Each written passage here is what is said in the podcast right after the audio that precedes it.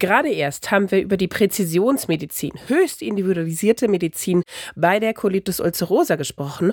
Heute geht es um einen ähnlichen und doch komplett anderen Ansatz beim nicht kleinzelligen Lungenkarzinom.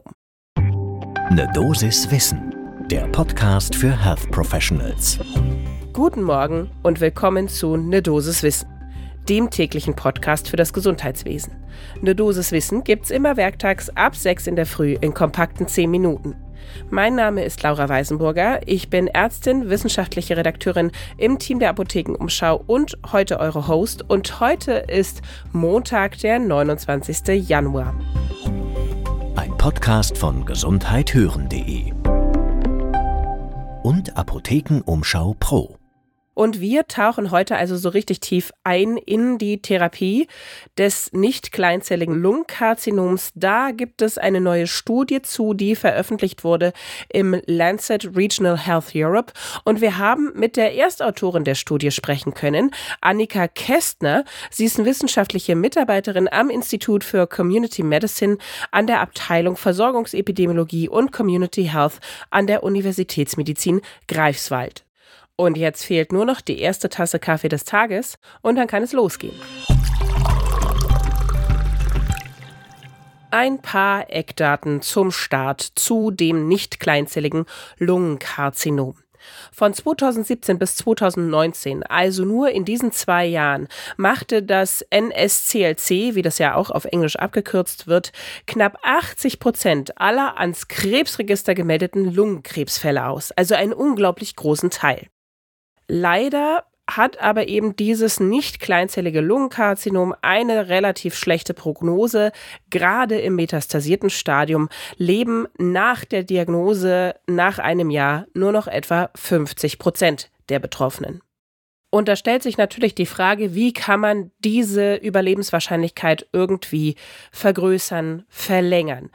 Und da gibt es jetzt die Überlegung, lässt sich die Gesamtüberlebensrate steigern, indem man eine strukturierte molekulare Diagnostik durchführt und darauf basierend eine höchst individuelle, zielgerichtete Therapie ansetzt.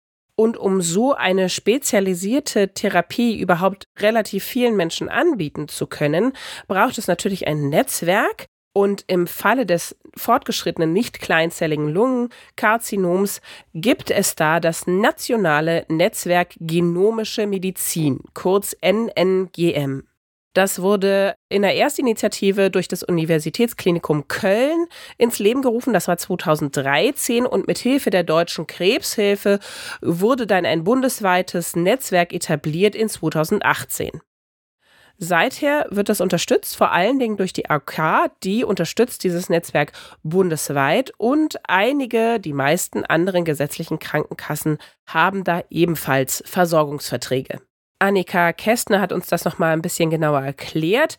Die Philosophie hinter diesem Netzwerk Genomische Medizin ist, die Betroffenen mit einem nicht kleinzelligen Lungenkarzinom, die ja oft schwer krank sind und eine schlechte Prognose haben, sollen heimat- und wohnortnah die optimale Versorgung bekommen und nicht zu einem hunderte Kilometer entfernten spezialisierten Zentrum fahren müssen.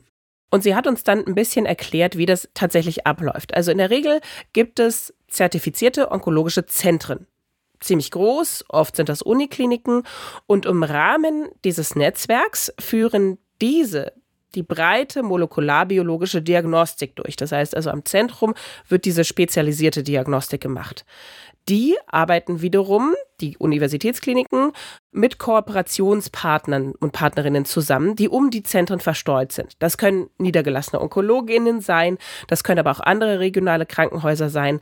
Und da passiert meistens die Entnahme, also bei den kleineren Kooperationspartnern wird eine Tumorprobe entnommen, an eines der größeren Zentren geschickt, die führen die Diagnostik durch und der Befund geht dann zurück an die Behandelnden. Und dann gibt es noch eine Beratung über den Befund ganz speziell mit im Bereich der Präzisionsmedizin erfahrenen Experten und Expertinnen.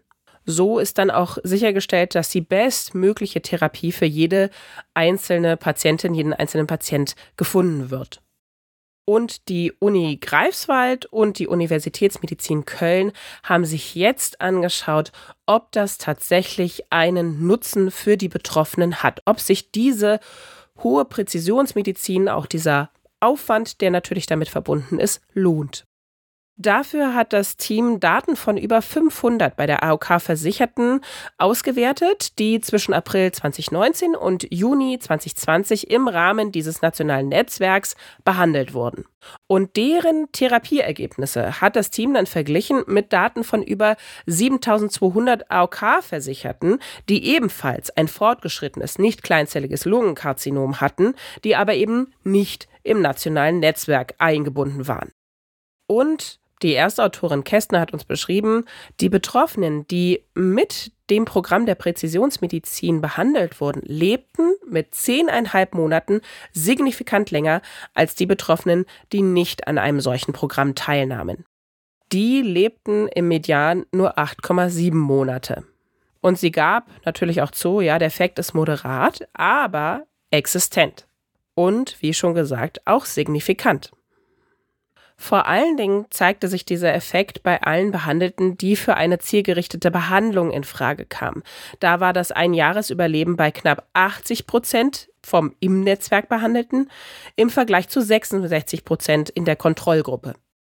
Und was passierte mit diesen eben, die im Netzwerk genomische Medizin behandelt wurden?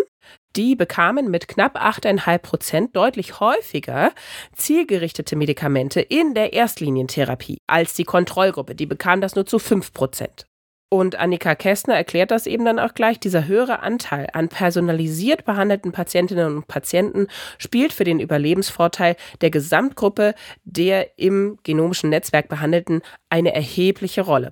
Insgesamt fasste sie das Ergebnis ihrer Studie auch so zusammen. Es ist natürlich ein wichtiges Ergebnis, weil sich ja gerade für die Krankenkassen die Frage stellt, lohnt sich die breite molekularpathologische Diagnostik über ein Präzisionsmedizinprogramm für die Betroffenen überhaupt? Das ist ja keine Regelversorgungsleistung in Deutschland, sondern fußt auf Selektivverträgen mit den Krankenkassen. Es ist also Zusatz. Und natürlich stellt sich da auch gleich die Frage, könnte man das denn auch für andere Krebserkrankungen ins Leben rufen? Da meinte sie, ja, prinzipiell lässt sich das natürlich auch auf andere Krebsformen übertragen. Es gibt mittlerweile ein vom Gesetzgeber initiiertes Modellvorhaben zur umfassenden Diagnostik und Therapiefindung mittels Genomsequenzierung bei seltenen und onkologischen Erkrankungen. Außerdem haben wir da die Strukturen da. Es gibt die Zentren für personalisierte Medizin. Es gibt die onkologischen Tumorboards, die sich dann mit spezialisierten Expertinnen und Experten da beraten können und dann eine ganz individuelle Therapieempfehlung abgeben. Aber, das sagte sie auch, die Frage steht natürlich im Raum, ob in Deutschland die Ressourcen vorhanden sind, jeden Einzelfall in einem molekularen Tumorboard mit Experten von spezialisierten Zentren überhaupt diskutieren zu können. Dazu kommt noch, dass die Anzahl möglicher Genveränderungen immer weiter zunimmt. Allein beim Lungenkrebs können beispielsweise mehrere hundert unterschiedliche Varianten von Genveränderungen detektiert werden. Sie persönlich sieht das im Hinblick auf die Therapiefindung als große Herausforderung, dass sich das in der Breite tumorübergreifend auf alle Betroffenen übertragen ließe. Zusammenfassend lässt sich also sagen, ja, wir bewegen uns immer mehr in Richtung höchst personalisierte, individualisierte Medizin, auch im Bereich der Onkologie. Und ich bin sehr gespannt, was wir da noch alles zu berichten werden hier bei der Dosis Wissen, was sich da in Zukunft entwickeln wird. Und damit ihr diese zukünftigen Folgen darüber und natürlich über alle anderen wichtigen aktuellen medizinischen Themen nicht verpasst, Abonniert doch jetzt gleich unseren Kanal, aktiviert die Glocke, lasst euch benachrichtigen, wenn eine neue Folge Nur Dosiswissen erscheint. Ein Podcast von gesundheithören.de und Apothekenumschau Pro.